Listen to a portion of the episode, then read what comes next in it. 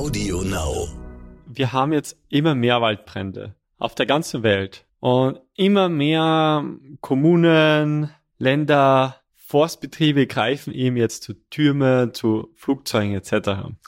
Nur die Satellitentechnik hat sich so weit weiterentwickelt, dass wir eben eine ähnliche Beobachtung auch aus dem All machen können. Dieses Kiefernholz brennt relativ schnell und gut. Es braucht aber dennoch Temperaturen von über 200 Grad, bis es brennt. Ja, und diese Temperaturen haben wir in den heißen Sommer trotz Klimawandel zum Glück immer noch nicht erreicht. Ähm, es braucht trotzdem immer noch einen sozusagen diesen diesen zündenden Funken, der das Ganze dann auch entfacht. Ja, und das passiert nicht von alleine.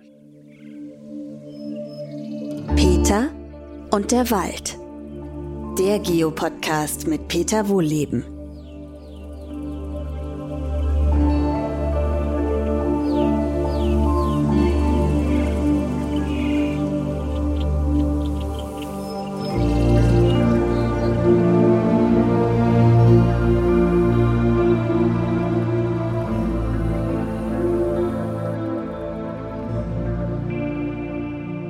Herzlich willkommen zu meinem neuen Podcast. Heute gibt es eine ganz besondere Folge.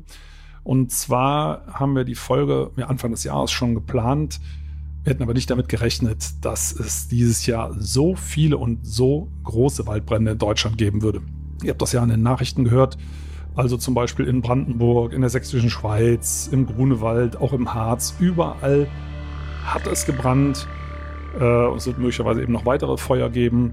Und das zeigt, Waldbrände gibt es eben nicht nur in Spanien und in Frankreich, sondern die Bedrohung ist auch in Deutschland ganz real und wird anscheinend auch immer größer. Und deswegen ist es umso wichtiger, dass wir dieses Thema in dieser Podcast-Folge einmal mit Expertinnen und Experten beleuchten. Aber vorab möchte ich mit euch erstmal darüber sprechen, wie Waldbrände eigentlich entstehen. Klingt banal, aber wir sollten zwischen Auslöser und Ursache unterscheiden. Die Auslöser sind klar, sie sind wirklich in aller Regel, vielleicht sogar zu 100 Prozent, Fahrlässigkeit oder sogar vorsätzliche Brandstiftung. Technische Defekte eher selten. Manchmal kann das auch sein Katalysator, ne, wenn man irgendwo parkt mit einem Auto und das Ding ist auf ein paar hundert Grad erhitzt, dass da längere Gräser sich entzünden können. Sowas kann natürlich auch passieren. Blitze spielen entgegen landläufiger Meinung gar keine große Rolle, weil in der Regel dann Gewitter äh, herrscht und es ordentlich regnet. Und auch die Glasscherben, die berühmten, sind äh, auch keine Auslöser von Waldbränden. Das klappt selbst unter perfekten Bedingungen im Labor nicht. Waldbrände entstehen durch fahrlässige oder vorsätzliche Brandstiftung. Hat übrigens die Bundeswehr jetzt auch neulich nochmal gesagt, bei irgendeinem Brand auf dem Truppenübungsplatz, das war Selbstentzündung, muss man sagen. Also dazu braucht man 200, 300 Grad Minimum. So heiß ist es zum Glück noch nicht geworden. Also das ist es nicht. Aber jetzt kommen wir mal zu den Ursachen für Waldbrände.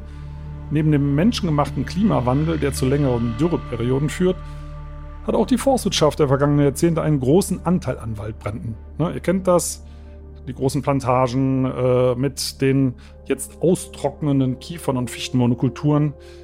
Die sind wie gefüllte Benzinfässer, das voller ätherischer Öle. Das riecht man übrigens sogar, wenn man durch solche Wälder geht. Dieses, dieses süßlich aromatische. Ne? Das sind verdunstende äh, Kohlenwasserstoffe und sowas brennt natürlich ganz, ganz leicht. Übrigens kennt man das auch vom heimischen Weihnachtsbaum. Also alle diejenigen von euch, die noch eine echte Fichte da stehen haben und echte Kerzen drauf tun, die haben in der Regel auch einen Feuerlöscher oder einen Eimer Wasser äh, daneben stehen, weil die Dinge halt, also die brennen wie nix. Geht ganz, ganz schnell. Die heimischen Laubwälder wenn sie denn nicht stark ausgedünnt und aufgelichtet sind, die brennen praktisch nicht. Also die sind so feucht. Die sind übrigens auch voller Totholz und dickes Totholz. Darum geht es ja letztendlich. Dickes Totholz. Ich habe es mir gerade heute noch mal im Wald angeguckt. Selbst bei großer Trockenheit sind die innen drin noch feucht. Das sind also eher Brandbremsen. Was häufig verwechselt wird, äh, dieses dünne Reisig, was da auf diesen Kahlschlägen vor sich hin brät. Übrigens bei Bodentemperaturen bis 65 Grad. Ja, das trocknet aus wie nix. Und so fingerdicke Ästchen, äh, die haben natürlich in, im Inneren keine Feuchtigkeit mehr. Die brennen natürlich ganz schnell ab. Aber das ist mit Totholz auch gar nicht gemeint, sondern Urwald-Totholz oder in Wirtschaftswäldern, die lange nicht mehr in Betrieb sind, alte Laubwälder. Da kann dieses feuchte, dicke Totholz sogar waldbrandbremsend wirken. Aber gut, äh, Wir werden uns das jetzt im weiteren Verlauf des Podcasts mal erklären lassen, was damit tatsächlich auf sich hat. Wir fangen aber mit was ganz anderem an, und zwar mit der Waldbrandfrüherkennung. Es ist ja ganz wichtig, dass solche Feuer entdeckt werden. Und da gibt es Waldbrandtürme, da gibt es Flugzeuge, ne, kennt man vielleicht aus den Nachrichten, was da alles so los ist. Es geht aber auch noch ganz anders. Und das bespreche ich heute mit Thomas Grübler. Thomas ist Gründer der Firma Auroratech und die haben dort eine Software entwickelt und auch Nanosatelliten äh, entwickelt. Die, ich glaube, der erste ist auch sogar schon unterwegs, das kann Thomas aber gleich mal selber erzählen, um Waldbrände fast in Echtzeit zu entdecken und zu analysieren. Aber hört mal selber in dem Gespräch mit Thomas.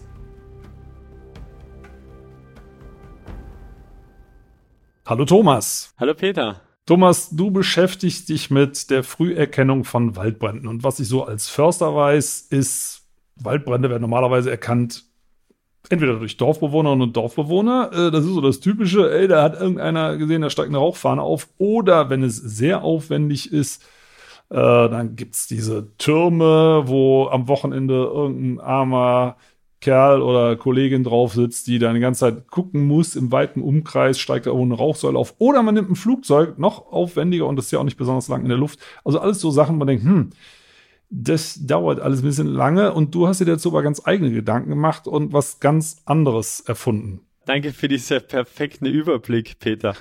um, und zwar haben, haben, wir uns gedacht, ja, das, wir haben jetzt immer mehr Waldbrände auf der ganzen Welt. Und immer mehr Kommunen, Länder, Forstbetriebe greifen eben jetzt zu Türmen, zu Flugzeugen etc. Nur die die Satellitentechnik hat sich so weit weiterentwickelt, dass wir eben eine ähnliche Beobachtung auch aus dem All machen können. Mit Satelliten. Und das haben wir entwickelt. Wir haben es geschafft, zuerst einmal eine Wärmebildkamera so weit zu miniaturisieren, dass die in einen Nanosatelliten reinpasst. Und mit diesen Nanosatelliten können wir jetzt also mit mehreren davon Waldbrände sogar günstiger, also die Waldbrände günstiger beobachten oder alarmieren, als es mit Flugzeugen oder Türmen der Fall wäre. Also steigen wir mal bei einer ganz einfachen Frage. Für mich äh, ein, die sich aufdrängt, also man, ne, man hat die Satelliten, man kennt ja so Satellitenbilder von Google Earth oder was auch immer. Erstmal, wie unterscheidet ein Satellit eigentlich zwischen einer Rauchwolke und einer Regenwolke. Ich meine, es sind ja beides Wolken und wenn ich das richtig verstanden habe, lasst ihr das ja automatisiert auswerten. Also da sitzt keiner, korrigiere mich bitte, der jetzt sagt, ach guck mal, da kokelt gerade irgendwas, ich tippe das jetzt mal ein, das wäre ja ein bisschen sehr old-fashioned. Nein, genau, der Satellit, also unsere Software analysiert alles automatisch aus Satellitenbilder raus. Nur die sucht gar nicht nach Wolken. Also wir mhm. haben natürlich auch so eine Entwicklung am Laufen, dass wir nach Rauchwolken suchen. Aber primär suchen wir nicht nach Rauchwolken, sondern nach der Hitzesignatur. Denn wenn es brennt, gibt es ja eine bestimmte ist dieser Bereich, wo das Feuer ist, hat eine bestimmte Mindesttemperatur. Ja, also wenn ich da mal direkt nachfragen darf, ab, ab was, weil so mal, Asphalt kann sich aufhitzen, kann alles Mögliche aufheizen, ab was für eine Temperatur würdet ihr anspringen? Ähm, mehrere hundert Grad auf ah, jeden Fall. Okay. Ja, ja, also auf jeden Fall im Bereich des Feuers. Ähm, und mit dieser Mindesttemperatur erst reagieren wir drauf. Und das macht unsere Satelliten und auch die Satellitendaten, die wir jetzt gerade nutzen, auch so speziell. Das sind alles Satelliten, die Wärmebildkameras drinnen haben. Das heißt, die messen die Temperatur. Und da gibt es auch mehrere Spektralbänder im Wärmebild. Das bedeutet, es gibt Bänder, die reagieren bei Raumtemperatur. Dann kann man sagen, ja, ist das intensiv oder weniger intensiv? Dann ist es wärmer oder weniger warm. Ähm, und dann gibt es Bänder, die reagieren nur bei hoher Temperaturen. Zum Beispiel das 4 Mikrometer Band. Das reagiert erst so, also eigentlich erst bei Feuer. Und wenn jetzt das 4 Mikrometer Band dann so, sozusagen heller wird, so intensiver wird, dann weiß man, da muss auf jeden Fall ein Feuer sein. So, und jetzt, äh, na, also das hört sich sehr technisch an, das muss es ja auch sein, sonst äh, es ja schon ein bisschen komplizierter, sonst hätten es andere ja auch schon gemacht. Aber wie stelle ich mir das in der Praxis vor? Also sagen wir mal, ähm, ihr habt, ihr bietet das ja an, ne, kommerziell, logischerweise, das muss ich ja auch alles finanzieren. Äh, ich wäre jetzt ein großer Waldbesitzer und würde sagen, yo, ich habe auch noch überall diese besonders brandgefährdeten Kiefernmonokulturen in Brandenburg, nur mal als Beispiel. Äh, Gibt es ja wirklich Leute, die haben da privat 6000 Hektar, also 60 Quadratkilometer. Hm. Da würde sich das ja, denke ich mal, lohnen, äh, wenn man nicht wartet, bis, bis das nächste Dorf, was vielleicht zehn Kilometer weg ist, bis die Leute das in die Nase bekommen. Dann, dann haben wir ja diese zwei, drei, vier Quadratkilometer Brände schon. Also ich würde sagen, Mensch, ich gehe mal zur Aurora Tech und buch mich da ein. Wie funktioniert das? Also wie schnell kriege ich, wenn also mal irgendein Idiot schmeißt eine brennende Zigarettenkippe weg, es entsteht jetzt ein Feuer, äh, was, was ihr erkennt, so wie schnell kriege ich jetzt eine Benachrichtigung, dass ihr sagt, hör mal, bei dir brennt's? In der vollen Ausbaustufe mit allen Satelliten im Durchschnitt alle 15, also in 15 Minuten. Äh, Worst Case 30 Minuten. Das wäre wirklich wahnsinnig schnell. Wie lange hast du zufällig eine Vorstellung, wie lange das dauert in so bisher im Schnitt, bis ein Waldbrand entdeckt wird?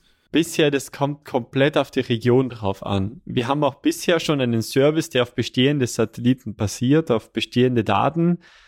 Der hat teilweise bis zu sechs oder acht Stunden Verzögerung drauf. Trotzdem haben wir Waldbrände schon oft früher erkannt, sogar in Deutschland, als die Behörden.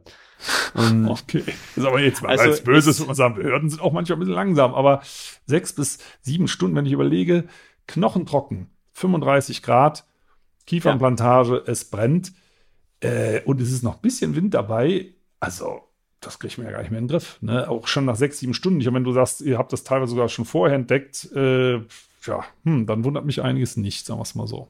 Ja, also unsere, unsere aktuellen Kunden, die haben eher so eine Million Hektar Wald, die die, die heute die mit dieser Verzögerung umgehen können. Aber nicht in Denn Deutschland da geht, dann, da ne? muss man dazu nicht sagen. Nicht in Deutschland, genau. Die, genau, die sind nicht in Deutschland. Da geht einfach niemand im Wald spazieren. Bei uns hier ähm, gibt's genug Wanderer, Spaziergänger etc., die die Brände rechtzeitig erkennen oder rechtzeitig melden. Bei uns ist dann eher das Problem, so wie du gerade gesagt hast, es ist trocken, äh, Wind, äh, Temperatur, Sonne, ähm, Borkenkäfer hat den Baum erst richtig trocken gemacht. Ähm, der Brand kann sich sehr schnell ausbreiten. Und das muss man ja auch zusätzlich abschätzen können rechtzeitig.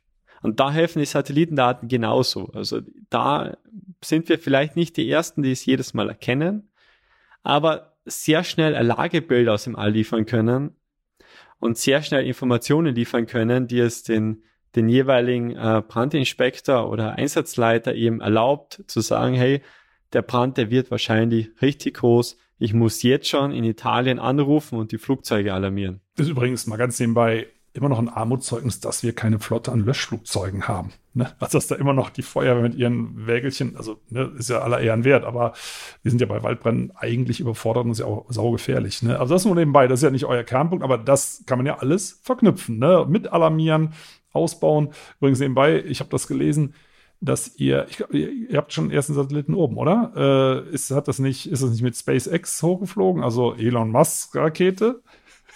genau, genau, das war ein großes Event. Am 13. Januar ist der erste Satellit gestartet und vor zwei Wochen, ich glaube, wenn der Podcast rauskommt, mehr als zwei Wochen, ähm, haben wir das erste Bild davon veröffentlicht. Wow.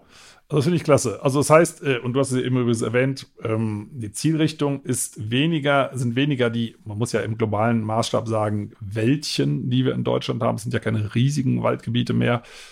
Wobei es auch, äh, also bei, bei dieser kurzen Vorlaufzeit, 15 bis 30 Minuten, muss ich sagen, das ist auch in Deutschland äh, in manchen Regionen nicht hinzubekommen. Ne? Also es gibt schon noch ein paar abgelegene Gegenden, Bayerischer Wald, äh, Pfälzerwald, Schwarzwald, wo nicht äh, alle zehn Minuten äh, eine Person vorbeikommt und die muss ja dann auch noch Handyempfang haben. Ne? Es gibt äh, Riesenregionen in Deutschland, wo das einen Mehrwert hätte, denn sonst würden in Bayern auch keine Flugzeugstaffeln im Kreis fliegen wenn das ja ein Spaziergänger erkennen würde. Sonst würde sonst in einem Wald keine Kamera installiert sein oder niemand auf einem Turm stehen und das beobachten.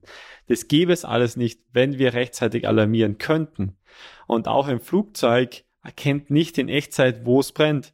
Der fliegt im Kreis, kann irgendwo aus dem Fenster schauen, das ist ein Blickfeld, das war's. Der hat auch seine Verzögerung drauf. Ja, und äh, also es, es, es, klingt revolutionär. Auf der anderen Seite denkt man, warum ist da eigentlich nicht vorher schon jemand draufgekommen? Weil ich meine, Satellitentechnik gibt es ja schon ein bisschen länger. Äh, nutzen wir alle irgendwo ähm, zu bestimmten Sachen. Und wenn es äh, übers, übers Navigationssystem ist, wo man sich auch Luftbildkarten einblenden kann und so weiter und so fort. Wie bist du da drauf gekommen? Ich möchte gerne etwas erwähnen. Interessanterweise, es gibt ein sehr, sehr altes Systems Engineering Lehrbuch In dem wird erklärt, wie man einen Waldbrandsatelliten baut. Also das Problem an sich ist sehr alt, sehr gut bekannt.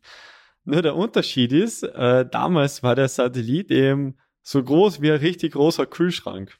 Und äh, das bedeutet, dass man sich das nicht leisten kann, so viele Satelliten zu bauen, dass die alle 30 Minuten Waldbrände erkennen. Da war es einfach günstiger, für die paar gefährdeten Gebiete bei uns Fl Flieger loszuschicken. Nur, also so Flugzeugbeobachtung, Turmbeobachtung etc., das kostet äh, bis zu 10 Euro pro Hektar pro Jahr. Also wir rechnen es nochmal hoch. Also ne, Hektar, 100 Hektar ist ein Quadratkilometer, 1000 mal 1000 Meter, da wären es schon 1000 Euro.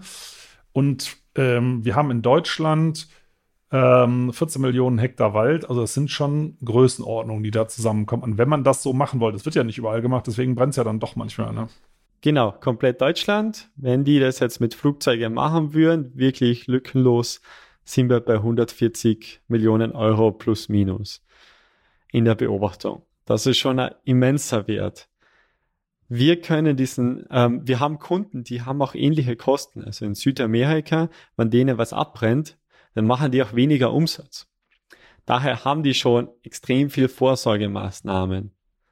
In Kanada, in New Brunswick, startet jeden Tag am Nachmittag um 15 Uhr drei Flugzeuge. Einfach täglich. Das ist Routine. Und man stellt sich vor, man kann diese drei Flugzeuge ersetzen so weit ist ihm jetzt die Technik. Also wir haben diese Kühlschranksatelliten, zuerst eigentlich autogroßen Satelliten, dann Kühlschrankgroßen Satelliten, miniaturisiert zu so einem 6, 7 Kilogramm großen Nanosatelliten, also Schuhschachtelgroßen Satelliten. Und damit erst ist die Technologie so günstig, dass sie eben auch unter dem Preis einer Flugzeugbeobachtung fällt und somit auch größere Gebiete bedienen kann und auch für viele interessant wird. Also das heißt, ähm, bietet ihr das dann global an oder ist es auf bestimmte Regionen beschränkt äh, oder ist euer Ziel wirklich jeden Flecken, wo Wald steht, ähm, unter Beobachtung zu halten, sofern die Personen, die dort leben, das wünschen? Genau, letzteres. Denn die Satelliten haben den kleinen Vorteil, die fliegen immer im Kreis. Zwischen Nord- und Südpol geht es immer auf und ab. Und das bedeutet, ähm, der Service ist immer global. Wir übernehmen immer die komplette Welt auf. Wir haben mal eine Vergleichsrechnung gemacht. Die Satelliten global kosten uns gleich viel, wie wenn Kalifornien nur für sich selbst in der gleichen Beobachtungsqualität diese High-Altitude Pseudo-Satellites nutzen würde, also diese hochfliegenden Drohnen, die mit Solarzellen länger oben bleiben können. Okay, also das, das lässt aber für die Zukunft hoffen, dass wir solche großen Brände äh, nicht mehr so häufig erleben. Ich meine, klar, die Ursachen, ähm, das haben wir an anderer Stelle schon besprochen mit äh, Plantagen und so weiter, das ist nochmal ein ganz anderes Thema, aber das wird ja momentan erstmal zunehmen. Ne? Und die Frage ist halt, kann man das durch eine rechtzeitige Erkennung äh, nicht zumindest in den Anfängen eindämmen? Die großen Brände werden auf jeden Fall zunehmen. Es gibt ja diverse Reports von äh, in welche Richtung es gehen könnte.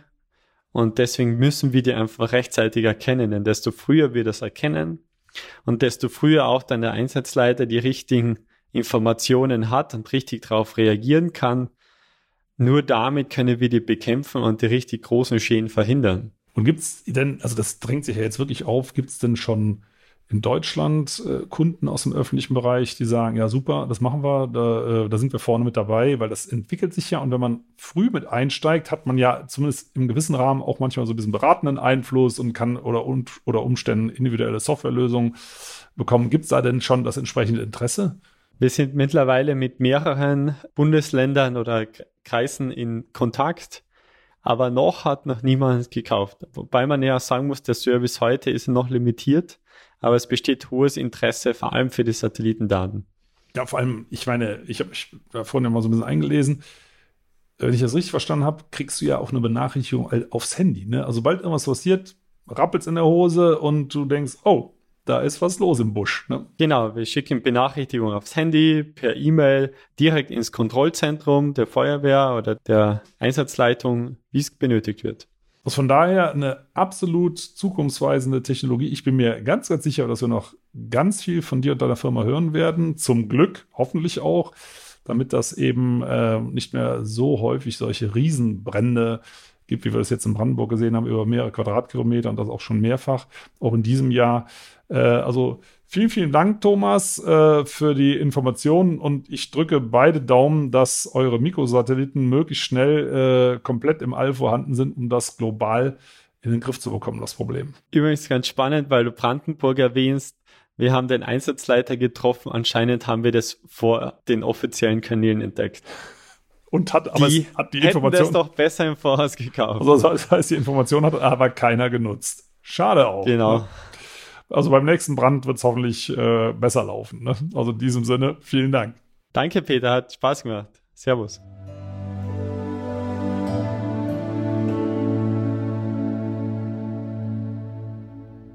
Das war für mich wirklich spannend. Also ich habe immer gedacht, es geht um die Geschwindigkeit der Früherkennung und musste jetzt lernen, dass es eigentlich mehr um die Organisation geht, um die Einsatzplanung, um diese ganzen Dinge. Daran hapert ist und je länger ich drüber nachdenke, desto mehr muss ich sagen, ja stimmt. Also nach allem, was ich gehört habe, ich habe zum Beispiel mal von einem Fall gehört, dass die Feuerwehr draußen stand bei einem Waldbrand in Ostdeutschland und wusste nicht, wo ist denn eigentlich genau der Brand und musste sich eine Drohne ausleihen von einem örtlichen Fernsehsender, um überhaupt einen Überblick zu bekommen. Also nichts gegen die Feuerwehr, aber die Ausstattung ist einfach nicht gut. Und wir wissen ja jetzt, es gibt gute Lösungen dafür, man muss sie halt nur buchen. Jetzt ist der Wald abgebrannt und die Frage ist, wie geht es denn eigentlich weiter? Ist jetzt alles zerstört? Ist alles hin? Ganze Ökologie im Eimer? Wie geht es weiter mit dem Wald? Alles das würde ich mir gerne mal von Dr. Jeanette Blumröder erklären lassen. Sie ist nämlich Ökologin und arbeitet in einem Forschungsprojekt Pyrophob, also feuerabweisend. Und dieses Projekt erforscht, wie Wälder feuerfester werden können und wie sie sich nach Waldbränden regenerieren können.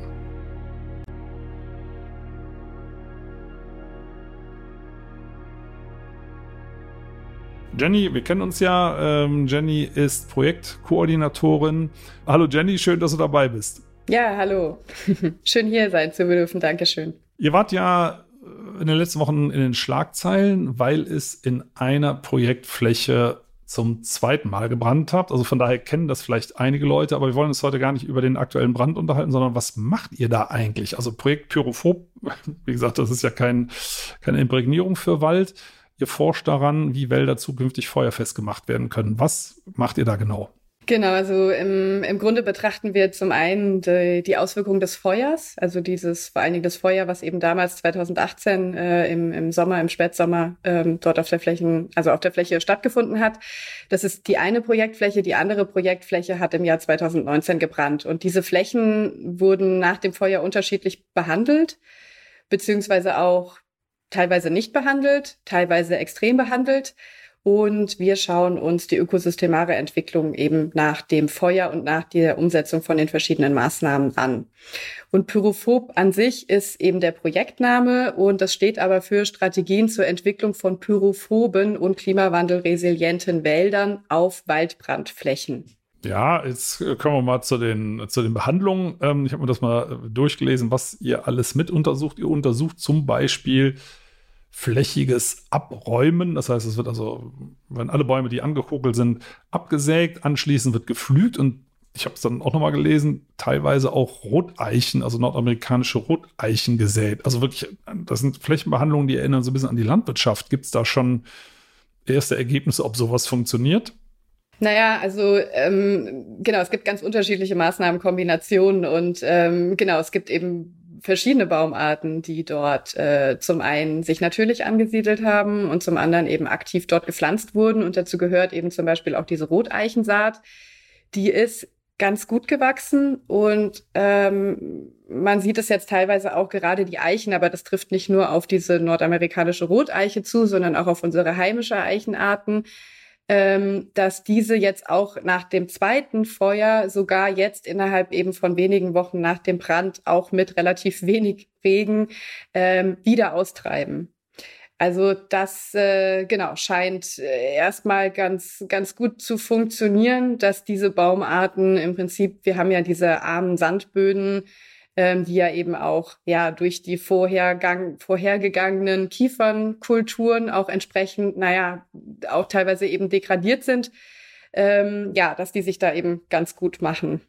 Aber natürlich ist es ökologisch äh, natürlich schwierig. Ähm, ja, die, die, die nordamerikanische Roteiche ist natürlich jetzt nicht ja, der, die favorisierte Baumart eines äh, Ökologen, muss, muss man ehrlich sagen. Also du hast es jetzt sehr, sehr vorsichtig ausgedrückt man könnte ja fast sagen, dass die Blätter äh, auf gewisse Organismen fast schon toxisch wirken. Ähm, also es ist keine gute Idee, bloß weil es grün ist und sich Baum nennt, äh, sowas zu nutzen. Vor allem, es gibt ja schöne Alternativen. Ich habe selber mal eine Teilfläche besucht, allerdings zu einem Zeitpunkt, als sie noch sehr schwarz war, nämlich im Frühjahr 2019 und habe dann ein Bild von dir gesehen aus dem Juli 2020, wo du in also auf dem Bild sah das so aus, 1,50, 2 Meter hohe Laubbäumen stehst, die von selber dort hingekommen sind. Also ich glaube, es waren Zitterpappeln. Das finde ich wahnsinnig beeindruckend, was die Natur davon selber macht. Jetzt ist natürlich die Frage, äh, die dann ganz häufig kommt, okay, dann haben wir nachher da nur Zitterpappeln stehen. Kommt da noch mehr äh, oder war es das erstmal? Ja, also sicherlich kommt da noch mehr. Das ist ja, das ist ja genau sozusagen die Spezialität dieser, dieser Baumarten, wie zum Beispiel die Zitterpappel, die eben zu den Pionierbaumarten gehört. Das bedeutet, dass die, ja, die, die Pioniere sind, äh, sozusagen die, äh, oder das kommt daher, dass die vor allen Dingen auf gestörten Flächen, also Flächen, auf denen irgendwelche Störereignisse wie zum Beispiel Waldbrand oder Sturmwurf oder sonstige Ereignisse stattgefunden haben, dass die eben mit diesen extremen Bedingungen, die ja dann dort nach dieser Störung herrschen im Vergleich zu einem intakten Wald, dass die eben darauf ja spezialisiert sind, da besonders gut klarzukommen. Und das sieht man ganz deutlich deutlich auf der Fläche. Also dominant sind definitiv diese Zitterpappeln. Es gibt aber auch Birken, Weiden, ähm, auch die Kiefer, äh, die ebenso dazu gehören. Und äh, im Prinzip hat uns das sehr gefreut, diese, diese Entwicklung zu sehen auf der Fläche. Ähm, eigentlich ist das so ein bisschen auch lehrbuchartig, was dort passiert. Also das ist was, was man schon im Biologie-Grundstudium eben lernt, was aber für viele Förster dennoch sehr überraschend war, dass das doch tatsächlich draußen in der, in der natürlichen Realität auch wirklich so ablaufen kann, ähm, dass eben genau sich diese Baumarten von alleine einstellen. Es gibt ja Bäume und, und andere Pflanzen, die dort im Prinzip auch schon vor dem Waldbrand waren und auch zum Beispiel in Samenbänken überdauert haben. Aber gerade diese Pionierbaumarten, wie zum Beispiel die Zitterpappel, die kommen eben wirklich äh, erstmal frisch ins System eingeflogen. Die produzieren eben Samen, also viele Samen, die zum Beispiel sehr gut flugfähig sind und sich demnach dann auch über verschiedene Distanzen oder über längere Distanzen hinweg auch von alleine verbreiten, ja, ausbreiten kleine, können kleine und dann eben dort. Genau, das wird, wird ja häufig gesagt. Das war eine riesige Kiefernmonokulturen, muss man sagen. Ähm, und dann wird häufig gesagt, naja, also was soll denn anders wachsen als Kiefer? Äh, da kann sich ja nichts anderes von Natur aus ansiedeln, weil die nächsten Laubbäume einfach viel zu weit weg sind. Wie weit fliegen Zitterpappeln? Also die Samen, die sind ja so fluffig, wattig eingepackt. Genau, also dabei geht's ja nicht nur unbedingt um diese maximale Dis Distanz, die die zurücklegen können, sondern eben auch um die auf, also es geht ja auch um die Windrichtung zum Beispiel. Ne? Dann muss natürlich der Wind am richtigen Tag entsprechend günstig stehen. Die Papp, also die diese Pappelsamen zum Beispiel oder alle Samen sind ja nicht das ganze Jahr verfügbar. Äh, die gibt's ja nur ne, zu, zu bestimmten Phasen, wenn der Baum das eben äh, ja ausgebildet hat. Und ähm, wir sehen auch auf anderen Teilflächen, dass es dort eben nicht ganz so gut funktioniert. Also dort gibt es auch vereinzelt Pappeln und Birken, ähm, die sich dort ansiedeln. Ähm, aber anscheinend sind dort auch einfach weniger Samenbäume in der Nähe verfügbar. Also dennoch ist es sozusagen ja wichtig, die Flächen nicht nur isoliert zu betrachten, sondern in diesen ganzen Gesamtkontext auch zu setzen. Ja, und wir haben natürlich, klar, geht, geht es, äh, gibt es verschiedene Waldbesitzer, die bestimmte Teilflächen haben und dann natürlich sich nur auf ihre Fläche fokussieren. Aber insgesamt ist es natürlich wichtig, diesen landschaftlichen Kontext auch zu sehen. Ja, und entsprechend, selbst wenn das nur Straßenbäume sind, irgendwelche Zitterpappeln, die vielleicht total total unrelevant und unökonomisch erscheinen, ist es eben entsprechend sehr wichtig, diese Bäume insgesamt vorzuhalten. Ja, weil wenn sie eben im richtigen Moment nicht da sind, dann können sich die Flächen natürlich auch eventuell nicht, nicht so gut von alleine entwickeln. Ne? Und was ist ähm, dann jetzt nur auch für die Zuhörerinnen und Zuhörer der große Unterschied? Ich hatte jetzt vorher Kiefer. Gut, das ist eine Monokultur. Äh, aber wenn dort jetzt Zitterpappeln und Weiden und Birken und äh, andere Laubbäume wachsen, was ist daran dann feuerabweisend? Weil so Laubwälder würde man ja so pauschal sagen, warum sollen die nicht auch brennen? Genau, also erstmal ist natürlich die Kiefer eine sehr feueranfällige Baumart und wenn die natürlich in Reinkulturen gepflanzt sind, in diesen Monokulturen, in diesen plantagenartigen artigen Waldstrukturen, dann sind die extrem feueranfällig, weil es natürlich auch nichts oder reichlich wenig anderes dazwischen gibt, sozusagen wenige Laubbäume, die dazwischen stehen, äh, sondern eher quasi wirklich nur reine Kiefernbestände dass das Problem oder das Feuerproblem mit der Kiefer ist, ähm, dass die äh, auch Harz enthalten. Ähm, das, das brennt extrem gut. Jeder weiß, dass der schon mal ein Lagerfeuer gemacht hat und äh, entsprechend Holz aufgelegt hat und dann mal so ein, vielleicht so einen alten Weihnachtsbaum verbrannt hat. Das ist jetzt zwar keine Kiefer, aber die, ähm, die Tannen oder Fichten enthalten entsprechend auch Harz. Der, der Effekt ist der gleiche dann lodert das richtig. Also dann gibt's äh, teilweise so eine richtige Stichflamme, die dort, die dort aufflammt. Ähm, es, es brennt extrem gut. Wer schon mal so einen grünen Laubzweig aufs Lagerfeuer gelegt hat, weiß, dass es vor allen Dingen viel Qualm produziert und wenig Flammen. Also das heißt, es gibt dadurch eher eine, eine Reduktion dieser, ja, dieser Brandintensität. Ähm, man kann, wenn man auf so ein kleines Lagerfeuer entsprechend viele Laubzweige auflegt, dann kann man so ein Feuer auch sogar mal damit ersticken. Ja, also das kann man einfach aus der aus der Reihenpraxis äh, mal, mal ausprobieren. Ähm, das gleiche hängt, äh, also das das gleiche kann man auch sagen in Bezug auf das Holz.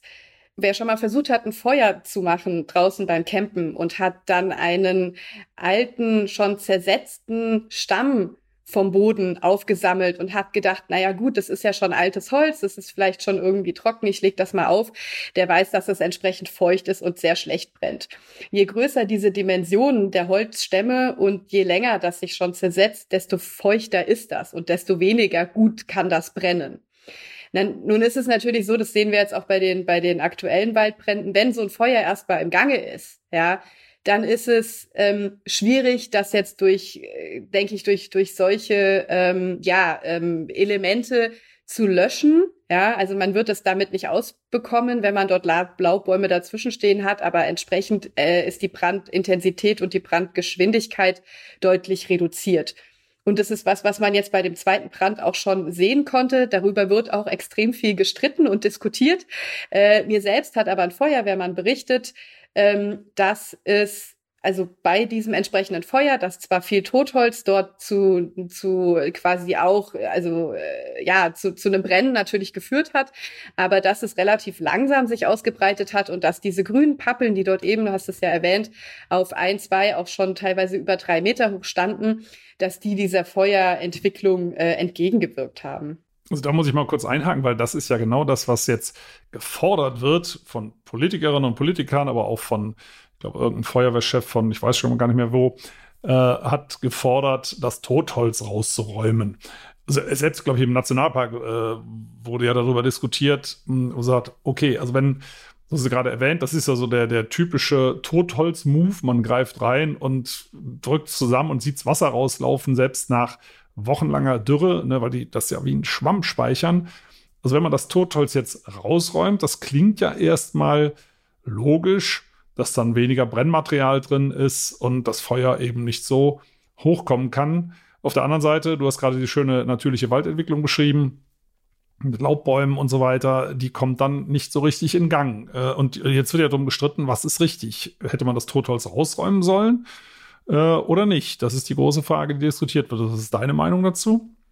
Naja, beim Totholz muss man eben verschiedene Dinge beachten. Und ich meine, natürlich ist es ganz prinzipiell so, dort, wo nichts ist, kann auch nichts werden und da kann auch nichts brennen. Ähm, ich sage ja aber auch nicht, ich baue jetzt lieber kein Haus, weil das könnte ja abbrennen, also lasse ich das lieber. Ne? Also als, als Präventionsmaßnahme.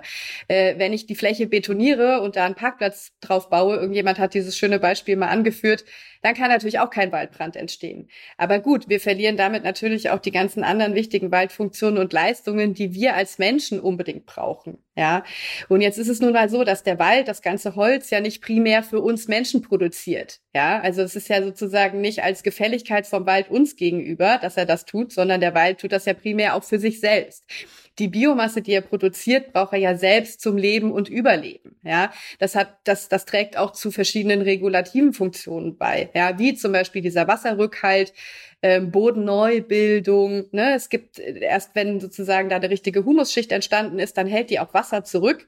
Ähm, das, ist, das sehen wir hier auf den Sandböden auch ganz gut, dass wenn eben auch gar keine Humusschicht vorhanden ist, das Wasser natürlich entsprechend in diesen puren Sand ähm, klar schnell einsickert und auch entsprechend schnell wieder verdunsten kann.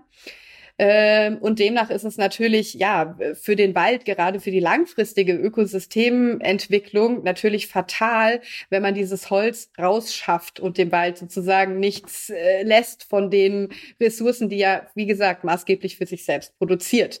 Und ich glaube, das ist eine ja eine Debatte, die man äh, sozusagen auch anders aufrollen muss, weil man kann, glaube ich, nicht von dem von dem Ergebnis her denken. Ja, also genau, was im Prinzip dieses ja, wo nichts ist, kann nichts brennen. Ich glaube, das ist absolut der falsche Ansatz. Und ähm, die Frage wäre jetzt, und deswegen wäre es ja natürlich entsprechend auch sehr interessant, diese Flächen weiterhin zu untersuchen, was genau macht dieses Restholz mit, also für das Ökosystem über die Zeit. Ja, wir hatten ja jetzt die Situation, dass das erste Feuer war ja erst 2018. Die Bäume, die auf den Flächen verblieben sind, also Aufteilflächen haben ja erstmal noch gestanden. Die ersten ein, zwei Jahre sind da nach und nach umgefallen ähm, haben dann so Mikado-artige Strukturen gebildet und es fängt natürlich dann erst wirklich an, mit Bodenkontakt sich zu zersetzen, so diese Effekte natürlich auch nach entsprechend erst mehr Zeit auch äh, direkt messbar oder noch deutlicher werden. Wir waren ja quasi erst am Anfang dieses Prozesses, dieser Entwicklung und wir sehen aber auch, wie wenig Zeit uns am Ende bleibt, ja. Und wenn wir dann in diesem Zuge auch nicht diese anderen Ursachen beseitigen, dann sind wir natürlich, also jetzt schon in einer sehr kritischen Situation, weil uns die Zeit entsprechend davonläuft. Ich möchte noch mal ganz kurz dazu sagen, dass ja Totholz und Holz generell ja nicht von alleine brennt. Dieses Kiefernholz brennt relativ schnell und gut. Es braucht aber dennoch Temperaturen von über 200 Grad, bis es brennt. Ja, und diese Temperaturen haben wir in den heißen Sommer trotz Klimawandel zum Glück immer noch nicht erreicht. Ja, also dass es mal 200 Grad auf der Fläche wird, das wird, glaube ich, noch ein paar, äh, hoffentlich noch sehr lange dauern. Ähm, es braucht trotzdem immer noch einen sozusagen diesen diesen zündenden Funken, der das Ganze dann auch entfacht. Ja, und das passiert nicht von alleine. Und da sind wir quasi wirklich dann bei den Auslösern in dem Falle, äh, von unseren Flächen ist das eben vor allen Dingen diese Munitionsbelastung, die dazu beiträgt. Und ich glaube, das muss man eben entsprechend differenziert betrachten. Was ist wirklich der ausschlaggebende Faktor? Was ist der Auslöser?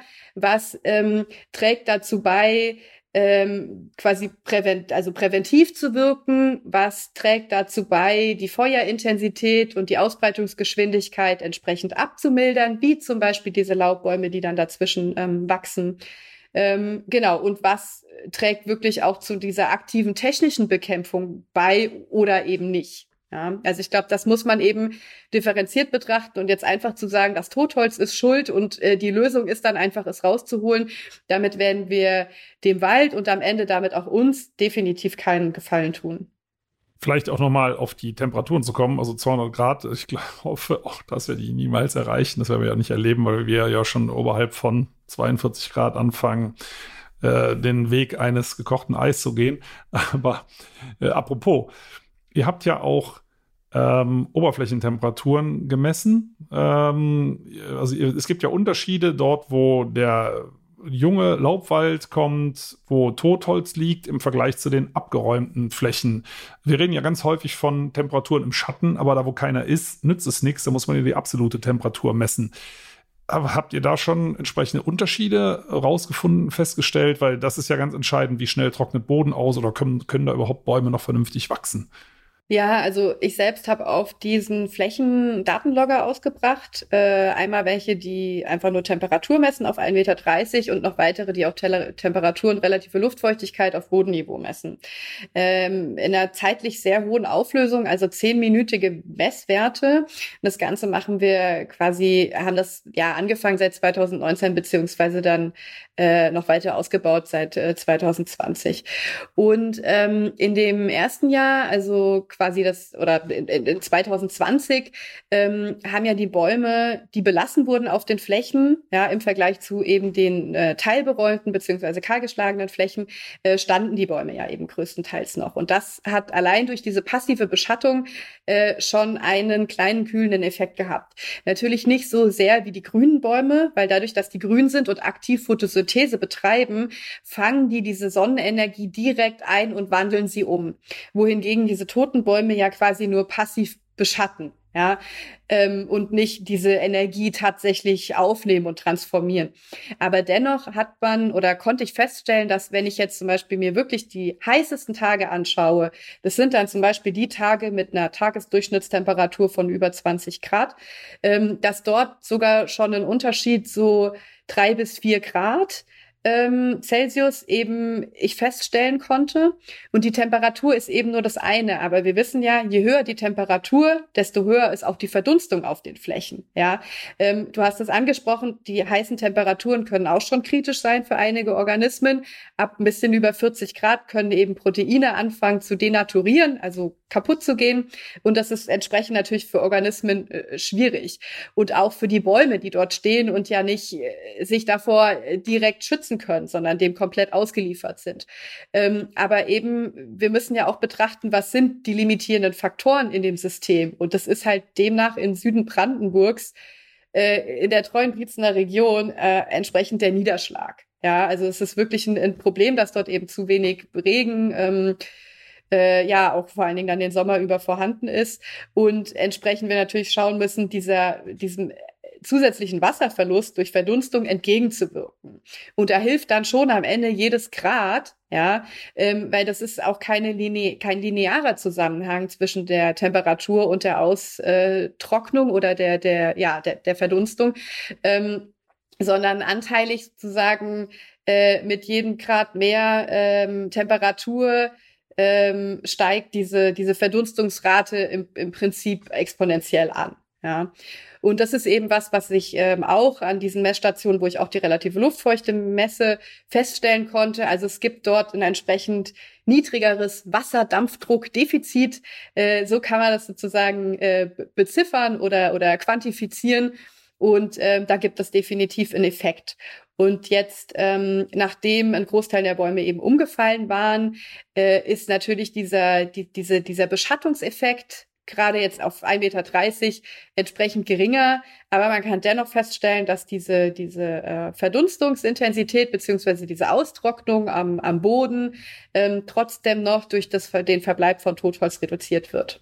Ähm, also es gibt auf jeden Fall einen Effekt bei mir drängt sich bei diesen Flächen noch eine ganz andere Frage auf. Also du hast es schon beschrieben, Brandenburg, Sand, sehr wenig Regen. Ist übrigens gut, dass ihr dort untersucht, weil es ja exemplarisch für das ist, was wir in ganz Deutschland irgendwann ja, erwarten, so muss man es leider sagen. Ähm, wo, man kann dort quasi schon mal im Kleinen testen, was nachher auf großer Fläche erforderlich wird. Aber äh, mal ganz praktisch, gibt es irgendwelche Hinweise darauf, wie die Zitter Zitterpappel das macht, dort überhaupt noch an Wasser zu kommen. Also, weil, weil ohne Wasser geht es nicht. Ne? Biomasse kann man nur mit Wasser bilden. Ähm, und es waren, der Waldbrand war ja 2018. Dann 2019 war auch nochmal ein sehr trocken heißes Jahr. 2020 war nochmal ein sehr trocken heißes Jahr. Und trotzdem sind die Pappeln dort schon auf ein bis zwei Meter Höhe rangewachsen. Und ich habe mir echt die Frage gestellt, ich habe die Fläche ja gesehen, wo nehmen die das Wasser her? Weil da fällt da so ein kleiner, flaumiger Pappelsamen runter. Die Körnchen, die sind ja, was ich, vielleicht noch nicht mal einen Millimeter groß. Da ist ja praktisch nichts drin. Also die, die haben ja auch keine Reserven oder was. Äh, wie schafft es so eine kleine Pappelwurzel irgendwie dort mit diesem also ich hätte fast gesagt, nicht vorhandenen Wasser zurechtzukommen. Gibt es da irgendeinen Hinweis drauf, wie die das macht? Phew. Ja, also es ist wirklich extrem, äh, ja, ähm, erstaunlich zu sehen. Und äh, das ist natürlich was, was einem irgendwie dann auch, auch ein bisschen Hoffnung gibt, sozusagen bei dem, äh, naja, ansonsten ja eher nicht so schönen Szenarien und, und Beobachtungen, die man, die man so macht, ähm, ist die Pappe natürlich irgendwie schon ein echter Hoffnungsträger, wenn man das mal so formulieren kann.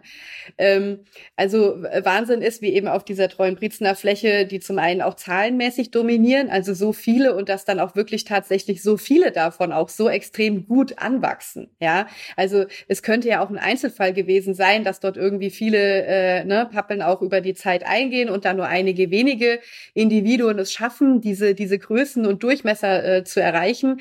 Aber äh, es sind wirklich viele, die die sich entsprechend so entwickelt haben. Auch nebenbei auf den Kahlschlagsflächen. Also es ist nicht nur so, dass die dort wachsen, wo es Restbestockung gibt, sondern wir sehen die genauso auf den Kahlflächen. Aber das ist ja noch schlimmer, ne? Ist ja noch schlimmer für die Pappeln. Also da, die braten da in der Sonne. Also das ist für mich immer noch mysteriöser. Also ich, ich habe das ja auch auf anderen Flächen gesehen, aber die auf dieser speziellen Fläche, da ballert die Sonne auf den Sand, der heizt sich so auf, dass man da wahrscheinlich barfuß gar nicht mehr drüber laufen kann.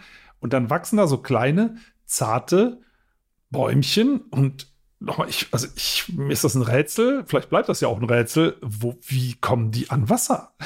also. also was, was wir gesehen haben, auch schon nach dem ersten Jahr, ähm, ist, dass die extrem lange und viele Wurzeln ausbilden.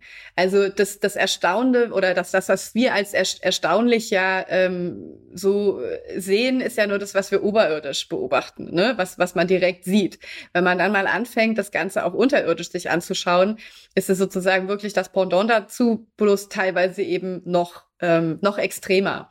Und äh, damit können die natürlich auch entsprechend gut ähm, ja alles Verfügbare zu sagen mobilisieren. Ne? Je mehr Arme ich ausstrecke, desto mehr kann ich greifen am Ende. Und ähm, das trägt, denke ich, auch eben zu dieser Strategie bei.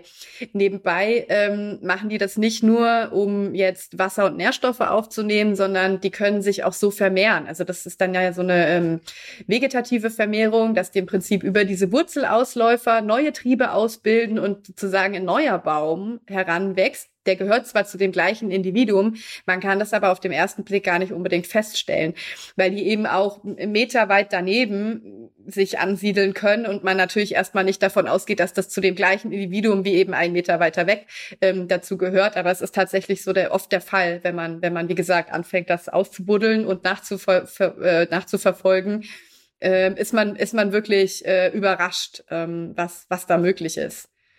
Und ähm, man muss dazu sagen, dass dieser äh, verbrannte Boden, also es ist ja erstmal vor allen Dingen diese Humusauflage, ähm, wurde ja entsprechend durch das, durch das Feuer zerstört und es enthält ja aber auch entsprechend viele Nährstoffe. Und das ist eben genau das, was die, was die Pappel eben sehr gut kann, das eben zu mobilisieren und komplett in Biomasse umzusetzen es ist ja auch nicht so, als in, im, im Forst denkt man ja gerne äh, auch über oder spricht in, in Worten von Konkurrenz natürlich. Ja, ähm, das hat zum Beispiel auch dazu geführt, dass eben auf einer dieser Kahlschlagsflächen, wo Eichen gepflanzt wurden, äh, als entsprechende Kulturpflegemaßnahme, um diese gepflanzten Eichen zu schützen, wurden die dort von Natur aus wachsenden Pappeln abgesägt. Also die werden dort regelmäßig mit dem Freischneider äh, quasi runtergehackt, um den quasi den Eichen mehr Licht und Raum zu geben. Ähm, das ist, also es ist erstmal ein spannendes Experiment, wenn man da so steht im Sommer und das dann echt teilweise also über 40 Grad auf den Flächen wird, ja, und, und am Boden natürlich noch entsprechend heißer auch äh, auf den Oberflächen, die sich nochmal deutlicher erwärmen als jetzt die Luft, wundert man sich schon und, und, und würde eher den Eichen eine schützende Pappel oder was auch immer herbei wünschen, als die dort sozusagen wirklich alleine in der prallen Sonne den ganzen Tag von früh bis spät ähm, dort sozusagen alleine stehen zu lassen. Ähm, aber gut, für unsere Daten und Messungen ist es natürlich spannend zu sehen, wie derartige Maßnahmen, was das für, für Unterschiede bringt. Und darum geht's eben auch im Projekt, genau diese Sachen ähm, ja im Detail zu untersuchen. Ich finde es sehr, sehr spannend und äh, schade, dass unsere Zeit jetzt auch schon langsam um ist. Ich hätte noch tausend Fragen, aber das können wir vielleicht ein andermal machen, weil das Schöne ist ja, äh, ihr untersucht ja wirklich von radikal äh, in, in beiden Richtungen, von radikal bis radikal sozusagen. Also radikal heißt alles abhacken, pflügen, wieder Plantage anlegen, zum Teil ja sogar Kiefern, nochmal ne, auf großer Fläche, bis hin zu man tut einfach gar nichts. Das würde ich nicht als radikal bezeichnen, aber äh, es ist zumindest, es sind die beiden Leitplanken, die man zur Verfügung hat. Man macht gar nichts oder man gräbt alles um. Sagen wir es mal lieber so. Und zumindest das, was man draußen sieht, die Bäume zeigen es ja am besten, äh, was denen am meisten behagt äh, sieht es zumindest optisch so aus, als ob dieses Nichtstun ähm, den Bäumen eher liegt. Aber gut, die machen es ja auch seit 300 Millionen Jahren alleine und können es offensichtlich noch. Aber ich bin mal gespannt, eure Forschungen laufen ja noch, du hast es vorhin erwähnt. Das braucht ja sehr, sehr lange Zeit rein, bis sich das tote Holz versetzt, bis der Boden wieder in Gang kommt, bis Unterschiede deutlicher werden. Ähm, also ich bin super gespannt auf weitere Ergebnisse. Bin sicher, dass wir uns auch noch mal hier ähm, online treffen, vorausgesetzt du hast zwischendurch auch mal Zeit noch mal für so ein Gespräch, weil ich das sehr, sehr spannend finde. Im Moment fischen ja alle im Trüben und viele Leute meinen, sie hätten irgendeine Lösung und letztendlich merkt man, wie wenig man eigentlich weiß und wie wichtig so eine Forschung ist, die ihr da macht, gerade angesichts der brennenden Wälder, Schrägstrich Plantagen, die wir wahrscheinlich irgendwann überall in Deutschland äh, erleben müssen, dass sie aber an Lösungen arbeitet, finde ich ganz, ganz wichtig. Also vielen, vielen Dank, Jenny, dass du zur Verfügung gestanden hast und ähm, es ist schön, wenn wir weiter an deinen Forschungen und auch an den Ergebnissen teilhaben dürfen. Ja, vielleicht noch eine Anmerkung, was ich vielleicht noch loswerden wollen würde, ist, ähm, ich war letzte Woche noch mal vor Ort und ähm, ist jetzt entsprechend circa sechs bis acht Wochen, müsst ihr jetzt noch mal im Detail nachrechnen, ähm, nach dem zweiten Feuer eben gewesen. Und es hat auch seit dem Feuer in der Zwischenzeit quasi nicht geregnet vor Ort. Und die Pappeln, die dort schon aufgewachsen waren und jetzt quasi von dem zweiten Feuer wieder scheinbar auf Null gesetzt wurden und wirklich auch komplett äh, verbrannt sind, ähm, sind eben nur oberirdisch verbrannt. Und ich habe jetzt teilweise Individuen gesehen, die schon wieder auf einem halben Meter angewachsen waren in der kurzen Zeit ohne Regen. Also Entsprechend wichtig ist es, solche Entwicklungen zuzulassen und auch das Potenzial zu nutzen, beziehungsweise auch genau diese Bäume auch zuzulassen, die diese Eigenschaften haben und nach einer Störung auch entsprechend wieder schnell anfangen, die Fläche zu regenerieren. Das gehört ja auch zu einer, zu einer Resilienz dazu, dass ich ohne weitere direkte Maßnahme die Fläche wieder ihre Funktion zurückgewinnen kann und das tun eben entsprechend äh, derartige Baumarten unfassbar. Also ich würde wirklich sagen, unfassbar und das macht auch Hoffnung. Und äh, ich weiß, es war, äh, war am Anfang wie ein Schlag in die Magengrube, dass ausgerechnet diese Fläche brennt. Aber muss man mal ganz klar dazu sagen, ähm, das eine ist Munition, das andere ist natürlich auch Brandstiftung. Ne? Man kann das natürlich nicht nachweisen, aber es zünden auch viele Leute Wald an. Und ähm, auf der einen Seite super schade, es sind ja auch Forschungsinstrumente verbrannt und natürlich auch äh, Forschungsansätze damit. Aber auf der anderen Seite das zweite Feuer geht drüber, die Fläche ist nochmal verwüstet und nach wenigen Wochen stehen ja schon wieder äh, die Pappeln. Also ich glaube, so ganz allmählich wird die Zitterpappel meine Lieblingsbaumart. Gut, genau. Und die aller, aller, allerletzte Frage, ist es auch deine mittlerweile? naja, ich, äh, äh, ich äh, tu das nicht definieren. Also ich habe definitiv keine Lieblingsbaumart. Äh, ich mag jede Baumart, solange sie irgendwie äh, ja ähm, wächst. Und ich glaube, jede, jede Baumart und jeder Organismus hat in dem Ökosystem seine bestimmte Funktion und seine Daseinsberechtigung. Ja, das stimmt auf jeden Fall. Also vielen Dank nochmal, Jenny, und weiterhin viel Erfolg. Danke, gleichfalls.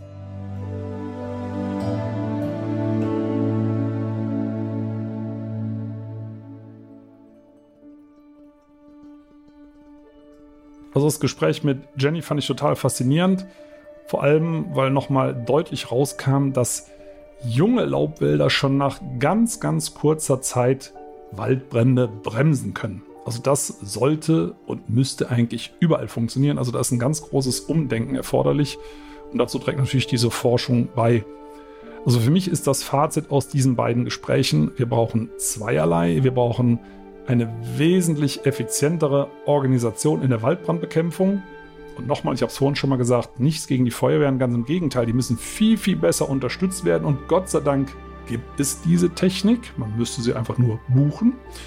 Und das Zweite ist, die Ökosysteme sind anschließend nicht verloren. So furchtbar wie diese Feuer sind und so gefährlich wie sie auch sind, sie bieten eine Chance, Wälder feuerfester zu machen. Und noch viel besser wäre es natürlich, man macht das vor dem Waldbrand. Also da müssen ja eigentlich unsere Bemühungen hingehen. Und auch das habe ich aus dem Gespräch mit Jenny gelernt, äh, dass es höchste Zeit wird, Wälder feuerfester zu machen. Rennt bei mir natürlich offene Türen ein. Ihr wisst ja, ich bin ein absoluter Fan heimischer Waldökosysteme und das sind nun mal Laubwälder. Also es wird Zeit, sich beschleunigt in diese Richtung auf den Weg zu machen. Ihr seht mal wieder, ich bin ein Optimist, aber die beiden Gespräche haben ja gezeigt, es besteht auch aller Grund zur Hoffnung. In diesem Sinne, ich freue mich, wenn ihr das nächste Mal wieder reinhört und solange macht's erstmal gut und ab in den Wald mit euch.